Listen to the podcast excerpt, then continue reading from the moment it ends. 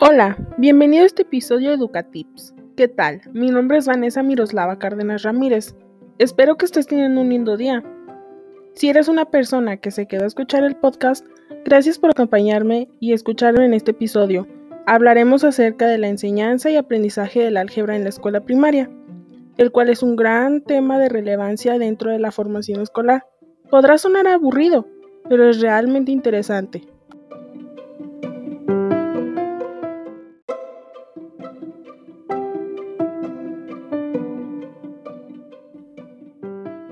Reflexiona un momento la siguiente pregunta.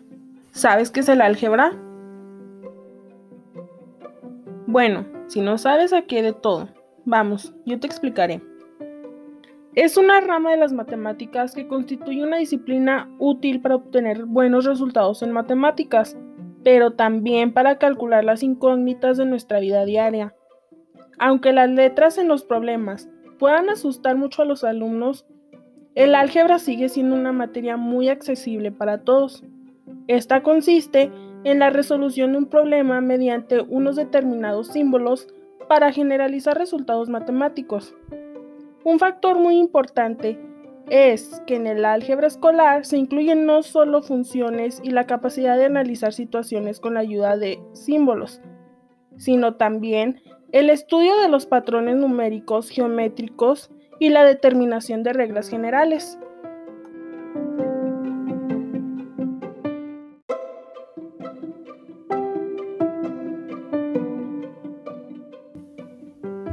Ahora, ya sabemos qué es el álgebra y tenemos una noción de ella. Conozcamos algunas características fundamentales de esta rama matemática. Una de ellas es el uso de símbolos. Habitualmente lo conocemos como letras. Asimismo, la expresión de relaciones entre objetos mediante ecuaciones, fórmulas y funciones. Como afirman los autores Godino y Font, no se trata de impartir un curso de álgebra a los alumnos de educación infantil y primaria, sino de desarrollar el razonamiento algebraico a lo largo del periodo que se inicia en educación infantil hasta llegar al bachillerato.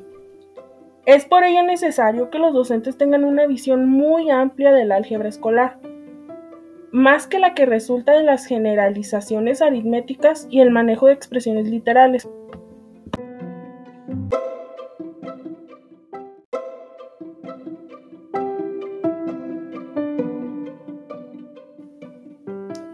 Si estás poniendo atención a este episodio, podrás haber escuchado que hace un momento mencioné el razonamiento algebraico. Sabemos que este juega un papel sumamente fundamental dentro del aprendizaje del álgebra. ¿Por qué? Porque es importante desarrollar el pensamiento algebraico desde actividades contextualizadas, ya que permite que los estudiantes representen y describan situaciones que cambian o permanecen utilizando objetos algebraicos y empleando las propiedades de los números. También te puede ayudar a pensar lógicamente, a razonar y a comprender la actividad humana.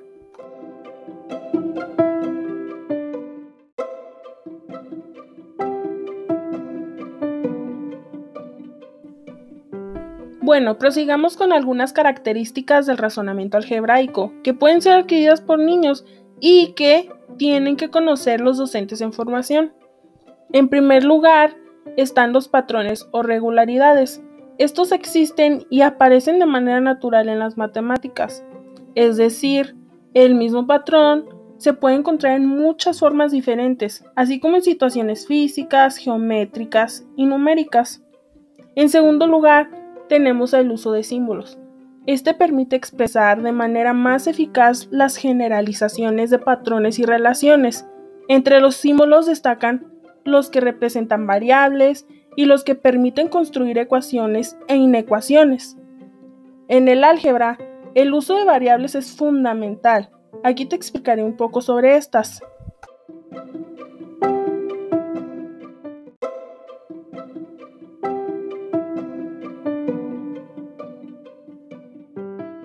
Puede que no recuerdes que es una variable.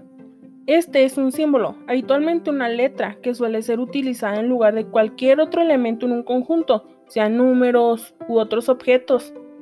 Además de ello, son uno de los instrumentos más poderosos para expresar las regularidades que se encuentran en matemáticas. El principal uso de las letras, más bien variables, en matemáticas, es que permiten expresar relaciones generales entre los objetos de una manera mucho más eficaz. Actualmente se tiene una visión tradicional y muy limitada del álgebra escolar, ya que es considerada simplemente como una manipulación de letras que representan números no especificados, pero no es así. En la educación primaria, los alumnos manipulan expresiones con letras, operaciones y números. Por ejemplo, las fórmulas para sacar área, perímetro y volúmenes de figuras geométricas. Vamos a contextualizar un ejemplo muy breve y claro. En primaria, utilizamos las famosas tablas de fórmulas y podrás recordar una muy sencilla. Para sacar el área de un cuadrado decíamos, área es igual a lado por lado, y se representaba con letras, ¿verdad? Es decir, se empleaban variables desde primaria.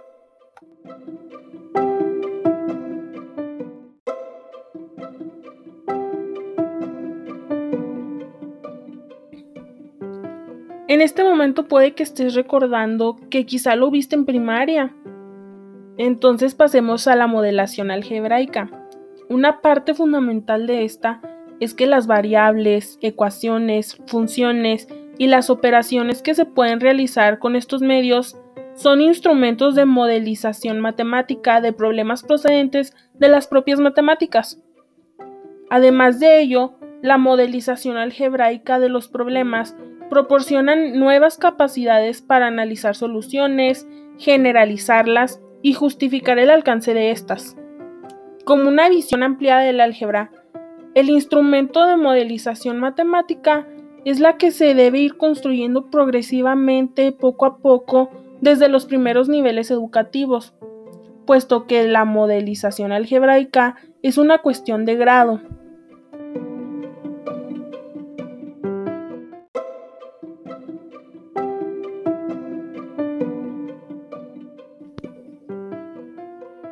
Normalmente muchos se sienten aburridos con el álgebra o estresados, y mayormente niños porque no entienden por qué están empleando letras en las matemáticas, puesto que en el álgebra es normal.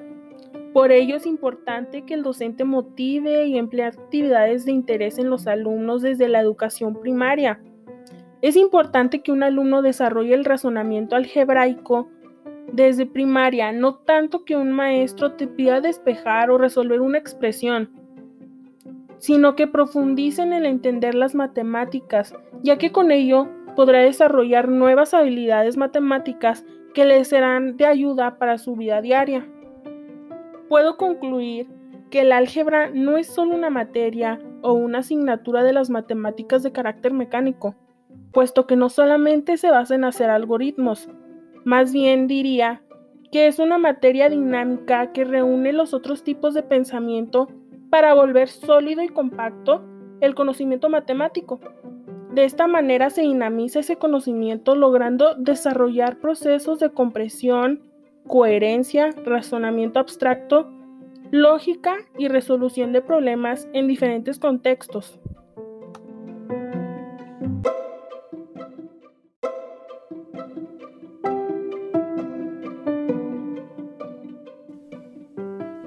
Perfecto, si has llegado hasta aquí, quiero dejarte saber que hemos finalizado con el tema del día de hoy.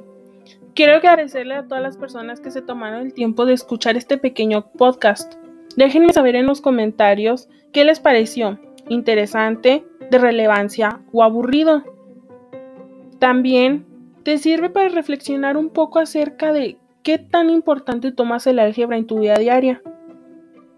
Sin más que decir, Muchas gracias, se despide de ustedes Vanessa Miroslava Cárdenas Ramírez, que tengan un excelente día. Nos vemos a la próxima.